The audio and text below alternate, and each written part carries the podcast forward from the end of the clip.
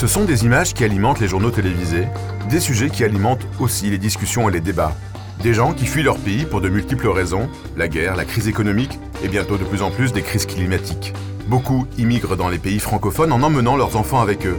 Qui dit enfant dit école, et la scolarisation de ces enfants est devenue une vraie question dans les systèmes éducatifs francophones, avec une question centrale, comment suivre une scolarité en français quand on ne parle pas du tout cette langue? Cette question, deux auteurs ont travaillé dessus pendant plusieurs années sur le terrain. Fabrice Petot est enseignant et formateur en français langue seconde. Bonjour Fabrice. Bonjour. Et Guy Cherki est inspecteur pédagogique et fondateur du CASNAV de Grenoble. Bonjour Guy. Bonjour. On va commencer tout de suite par une question de vocable, parce que votre livre s'appelle Inclure, français de scolarisation et élèves allophones. Est-ce que vous pourriez me définir ce qu'est un élève allophone et ce qu'est le français de scolarisation? Un élève allophone, c'est un élève qui parle d'autres langues en arrivant dans le système scolaire français.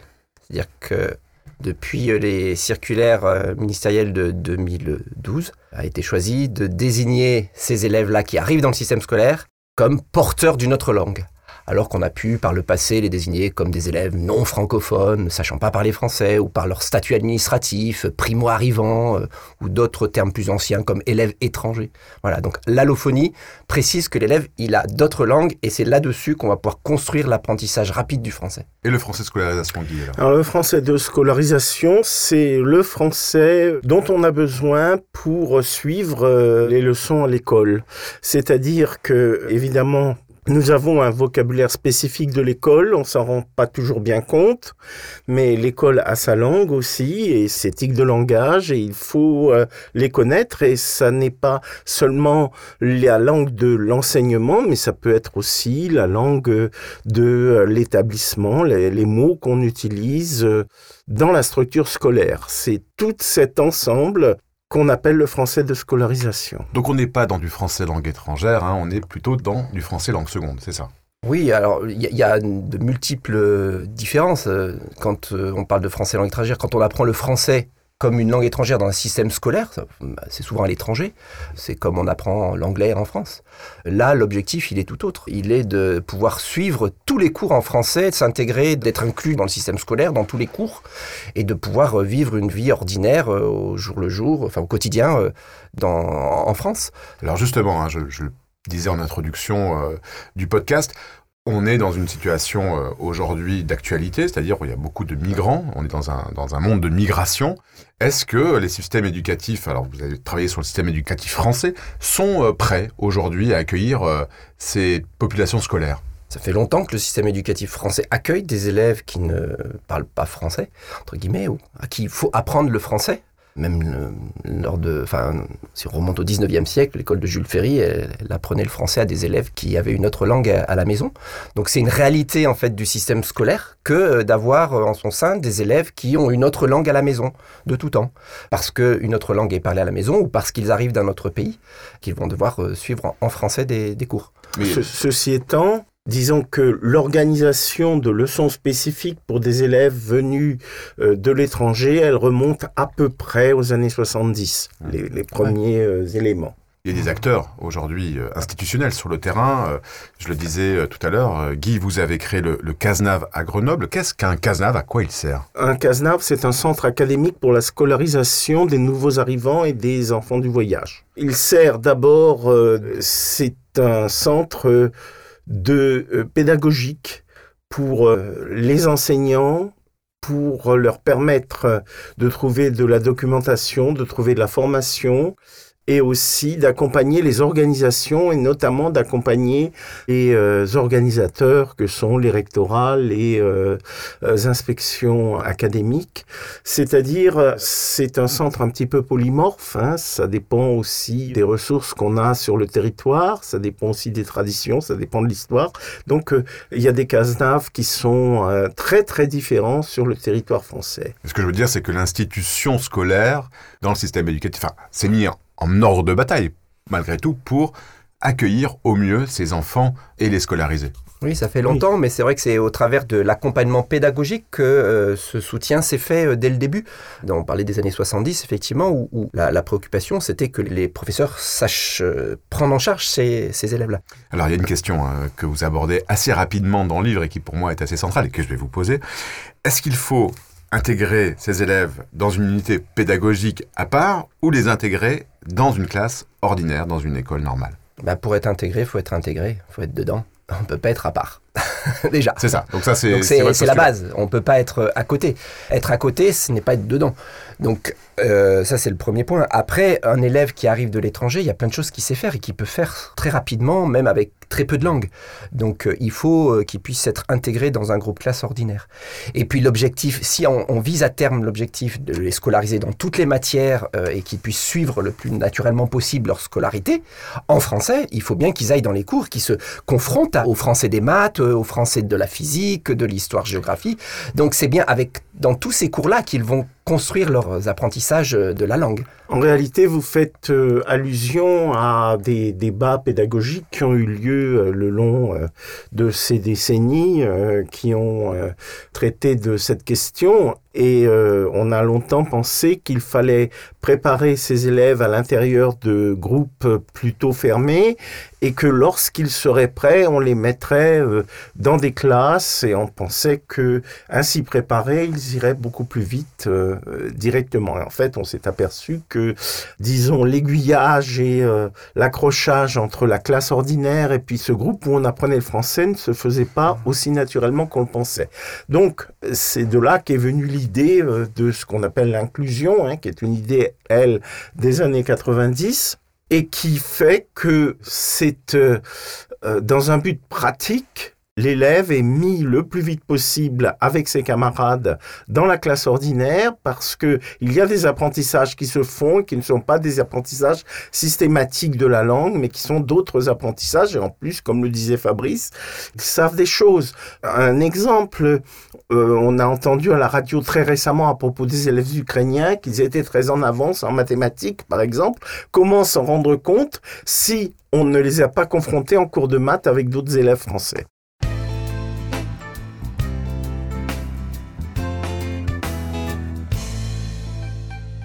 Mais ça fait un peu peur quand même. Enfin, je veux dire, c'est pas si simple. Et à la fois pour les enseignants, euh, pour les élèves, les camarades, et puis pour les familles qui veulent plutôt une classe homogène et qui ont un petit un peu peur d'avoir euh, des élèves qui sont sont différents, qui arrivent dans cette classe-là. Aujourd'hui, ce sont des débats qui sont dépassés ou c'est encore d'actualité, cette question de l'homogénéité, hétérogénéité des classes, et puis de cet accueil, l'accueil dans des classes ordinaires de, de, ces élèves? Alors la crainte, la crainte des professeurs ou la crainte du système, elle, est toujours présente. Ceci dit, dans les établissements qui ont l'habitude d'accueillir, c'est devenu naturel et il y a plutôt un, lieu, une, atmosphère positive, euh, un environnement positif qui est bénéfique aux apprentissages. Mais très rapidement, les professeurs qui accueillent ces élèves-là se rendent compte que ce sont des élèves qui réussissent, qui apprennent vite, qu'il existe des moyens de les mettre en apprentissage sur les contenus euh, de leur matière, sur les contenus scolaires, euh, même avec très peu de langue. Et ils ont euh, la volonté aussi de réussir, c'est-à-dire qu'ils veulent très rapidement arriver à pouvoir suivre et donc ils sont dans des dispositions qui sont extrêmement positives par rapport au système. Mais d'un autre côté, pour répondre à votre question, Contrairement à ce qu'on pense et ce qu'on dit très souvent, encore aujourd'hui, euh, l'hétérogénéité est plutôt un plus au niveau pédagogique. Peut-être un point supplémentaire, par, actuellement avec les outils numériques que l'on a à disposition, tablettes, téléphones et les traducteurs, les, les intelligences artificielles qui nous permettent d'accéder à de la traduction, les élèves ont plein d'outils pour accéder en fait euh, au contenu et à la langue. Euh, avec un, téléphone, une petite application euh, de, de traduction, ils vont pouvoir traduire même le texte en français pour pouvoir accéder au sens et puis après travailler en français, ou inversement, travailler dans leur langue puis pouvoir traduire en français dans un second temps, prendre en photo les traces, les traduire ensuite, jouer avec les différentes langues avec l'utilisation du traducteur qui va très rapidement être dépassé en fait, mais en tout cas qui va pouvoir être utile euh, dans un premier temps euh, pour accéder au, sens et, à l'activité qui est demandée. et si on parle du français, ce que vous pointez du doigt, c'est de l'importance d'être exposé très rapidement à la langue. Il faut être exposé, plus on est exposé, mieux on apprend la langue, ça c'est clair. Ça, c'est sûr. Et, euh, mais c'est pas que la langue, c'est les contextes. c'est les contextes. Si vous voulez, un professeur de FLE ne peut pas maîtriser tous les contenus disciplinaires et tous les langages disciplinaires. C'est très difficile. Alors certes, euh, avec de la pratique, il arrive à, à se former hein, euh, et à avoir des outils, mais c'est le professeur de maths qui maîtrise la langue des maths. Donc il faut exposer l'élève aux locuteurs et aux bonnes situations de, de communication scolaire euh, et d'interaction avec les pairs, dans le travail, avec, euh, avec la matière scolaire. Et c'est donc bien en classe de maths qu'on va le faire et pas en classe de FLE. C'est- Oui, c'est c'est pour ça que dans le livre, vous rapprochez parfois ce- cette scolarisation en français de ce qui se fait dans des classes bilingues. Oui, parce que pour ces élèves, le professeur de langue n'est pas que le professeur de français langue étrangère ou français langue de scolarisation. Tous les professeurs de toutes les matières sont amenés à devoir s'interroger sur la question de la langue et de euh, la langue de leur discipline, des discours de leur discipline. Donc il y a un travail spécifique à faire. C'est pour ça que les CASNAV accompagnent non pas seulement les professeurs de français scolarisation, mais aussi tous les professeurs de toutes les disciplines dans la prise en charge de ces Ce qui élèves. n'est pas évident parce que Ah euh, souvent euh, les professeurs euh, de, sciences, de mathématiques ne s'interrogent pas a priori sur la langue de leur discipline qui leur paraît à peu près naturelle et donc euh, euh, c'est extrêmement euh, délicat quelquefois d'approcher leur discipline par le biais de la langue parce qu'ils considèrent que la langue c'est le domaine du professeur de français. Et donc il y a tout un travail à faire de dialogue avec les professeurs de discipline pour leur montrer qu'ils utilisent quelque chose de spécifique et que eux seuls peuvent maîtriser ça et donc il faut en même temps qu'ils s'interrogent lorsqu'ils se trouvent face à un élève qui ne maîtrise pas le français, qui ne le parle pas, eh bien il faut qu'ils s'interrogent sur le vocabulaire qu'ils emploient, etc.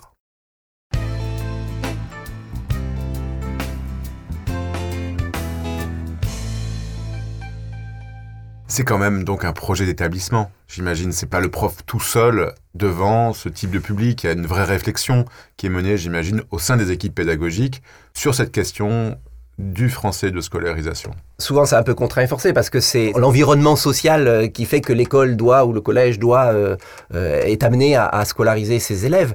Après, on peut les déplacer dans des structures où il y a un peu plus d'expérience, mais effectivement, c'est des projets d'établissement.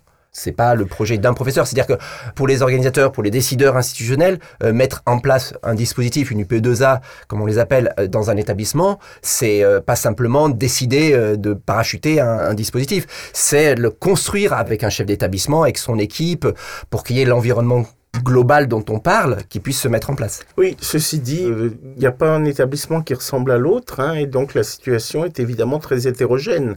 Selon, il y a des établissements qui n'ont jamais accueilli d'élèves et qui subitement, d'un jour à l'autre, se trouvent à accueillir deux ou trois élèves euh, qui ne parlent pas le français et qui sont euh, dans l'établissement. Et donc, euh, l'accoutumance, euh, les euh, dispositions à mettre en place euh, peuvent prendre un peu temps. Euh, les CASNAV accompagnent les enseignants, accompagnent les établissements, mais c'est très différent d'un établissement à l'autre. Il y a des établissements qui ont l'habitude d'en accueillir chaque année pour lesquels ce n'est pas un problème, et il y a d'autres établissements plus isolés qui voient arriver, par exemple, dans un fond de vallée, deux Thaïlandaises. Ils ne sont pas forcément préparés à ça. pas du tout. Il y a une question que vous, sur laquelle vous travaillez beaucoup, c'est celle de la, la prise en compte du plurilinguisme, parce que tous ces enfants arrivent avec leur langue. Et souvent, vous dites que on ne prend pas assez en compte cette richesse-là, cette diversité des langues qui rentre tout d'un coup dans la classe. Oui, oui, c'est la, même non prise en compte que l'on peut avoir avec les élèves qui ont d'autres langues à la maison en France, pas seulement les élèves qui arrivent de l'étranger, où effectivement euh, l'école a du mal à, à voir que faire avec, euh, avec ces langues que les élèves euh, parlent. Or, euh, je donnais des exemples tout à l'heure avec les outils de traduction. euh, bah, L'élève passe d'une langue à l'autre pour arriver à accéder au sens, au contenu et euh, pouvoir faire l'activité qui lui est demandée en physique ou en biologie. Donc là, il y a des allers-retours permanents avec sa langue, mais avec d'autres langues. C'est-à-dire un élève, par exemple, qui parle, qui parle l'albanais, mais qui est né en France, peut, par exemple, traduire, l'aider dans sa langue, d'aider un autre albanophone qui vient juste d'arriver dans sa langue pour réaliser une activité.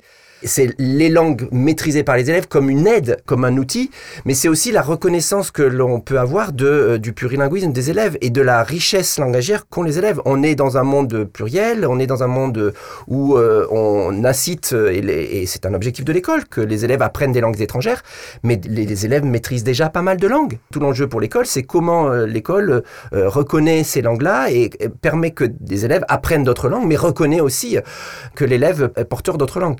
Élèves qui parlent plusieurs langues quand ils arrivent, hein, notamment des élèves des Balkans qui ont traversé plusieurs pays et qui parlent plusieurs langues et qu'on ne reconnaît pas comme telles au départ.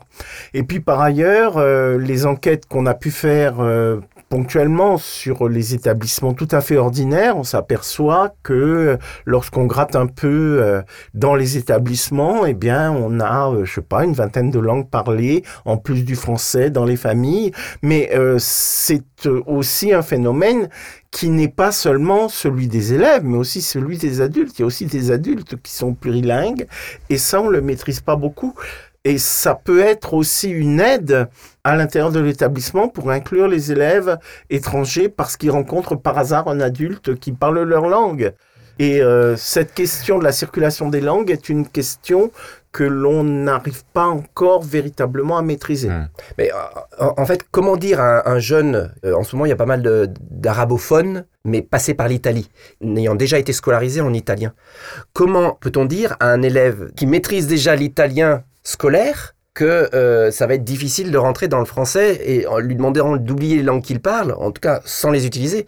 Le gamin qui arrive et qui parle italien et qui a été scolarisé en italien, eh ben, apprendre à être scolarisé en français, ça va être très rapide. Si on lui montre que c'est effectivement la même chose, parce que pour lui, c'est la même chose. L'italien qu'il a utilisé pour, euh, pour l'école et le français qu'il va utiliser pour l'école, c'est exactement la même chose. Très, très proche. Très, très proche. Effectivement, s'il vient d'un autre système scolaire avec une langue plus éloignée du français, ça peut être un petit peu plus difficile. Mais justement, il ne faut pas nier les autres langues. Au contraire, il faut les reconnaître. C'est en niant les langues que l'on crée des hiérarchies et que justement, on empêche, on empêche les jeunes d'apprendre d'autres langues.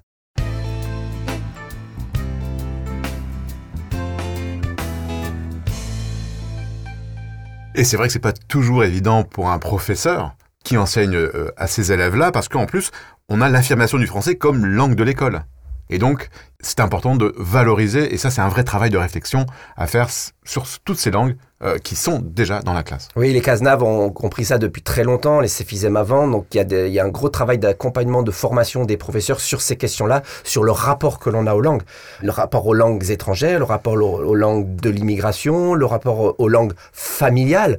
Un exemple, je me rappelle d'un collège où on faisait de la formation, et où tout d'un coup, une professeure euh, qui euh, avait été empêchée, enfin empêchée entre guillemets, mais qui n'avait pas pu euh, apprendre la langue de sa famille, était euh, très bloqué, enfin, avait du mal avec l'idée que euh, ces élèves-là qu'elle avait maintenant puissent pratiquer leur langue familiale parce qu'elle, elle, n'avait pas pu le faire. Donc ça touche à des choses très intimes que la question des langues. Donc il faut travailler sur cette question du rapport aux langues avec les professeurs, avec les équipes dans les établissements scolaires. Pourquoi c'est intéressant pour tous ces, justement, tous ces enseignants de travailler avec ces publics? Il y a un côté innovation pédagogique, c'est un, un, peu un laboratoire d'avoir ces élèves avec soi. Donc, mais c'est un, un engagement, mais c'est aussi passionnant. Oui, c'est un laboratoire, c'est un laboratoire pédagogique on le dit, on le dit depuis toujours parce que euh, justement, ça aide le système à traiter la question, la fameuse question de l'hétérogénéité, comment on va accompagner un élève singulier au milieu d'un collectif qui est la classe, comment euh, cet élève singulier va pouvoir apporter quelque chose aux autres élèves.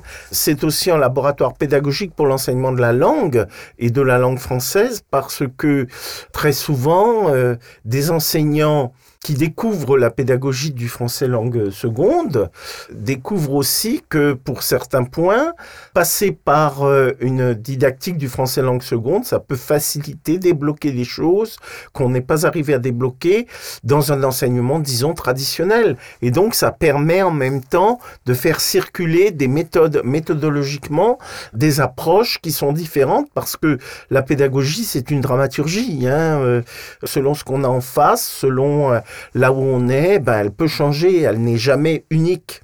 Oui, je, rajouterais juste deux, petits points.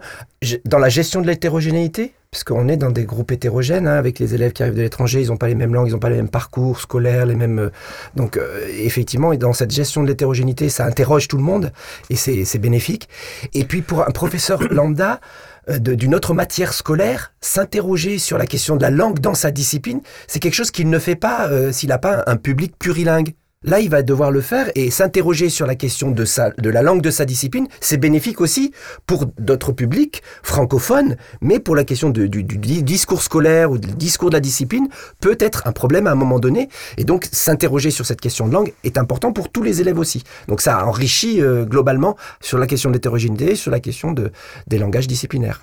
Euh, en conclusion du livre, euh, vous avez une terme en anglais qui dit We had a dream. Nous avions un rêve. C'est quoi ce rêve? Alors c'est vrai que le livre, on l'a construit à plusieurs. Euh, quand Gérard Vigny nous, l'a, nous a proposé, enfin m'a proposé, je suis allé chercher Guy Cherki.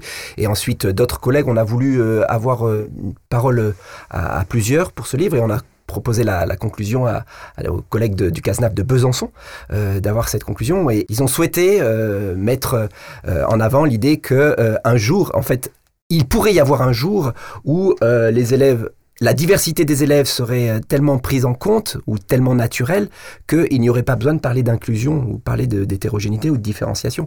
Si le système, dans sa nature, est capable de prendre en, compte l'hétérogénéité, la diversité des rythmes d'apprentissage, des profils, euh, etc., bah pourquoi parler d'inclusion? Le système sait faire avec toutes les diversités. Vous êtes d'accord, Guy? Moi, je suis euh, complètement d'accord avec euh, cette idée et ce projet. La question, c'est que euh, tous ces rêves mettent du temps à s'installer et que du point de vue pédagogique, on s'interroge encore aujourd'hui sur des questions pour lesquelles on a des réponses depuis une vingtaine d'années. Et ça, c'est aussi une, c'est des questions de blocage, c'est des questions aussi d'approche pédagogique qui sont sinon erroné, du moins euh, avec euh, des idées ou des concepts euh, préconçus et qui ne répondent pas exactement au public qu'on a aujourd'hui, qui est un public pas seulement diversifié par les langues, mais complètement diversifié, comme on le sait, socialement aussi, et avec des attentes différentes et aussi un bagage différent. Mais la question de ce qu'on doit prendre en compte, c'est-à-dire prendre en compte l'élève, quel qu'il soit dans sa globalité, ça n'est pas encore bien rentré dans les mœurs. Donc il y a encore beaucoup de réflexions à avoir, beaucoup de choses à penser. Et votre livre, pour cela, est vraiment intéressant puisqu'il est en complète prise avec la réalité d'aujourd'hui. Euh, je rappelle son titre, Inclure, français de scolarisation et élèves allophones. Merci beaucoup à vous deux. Merci. Merci.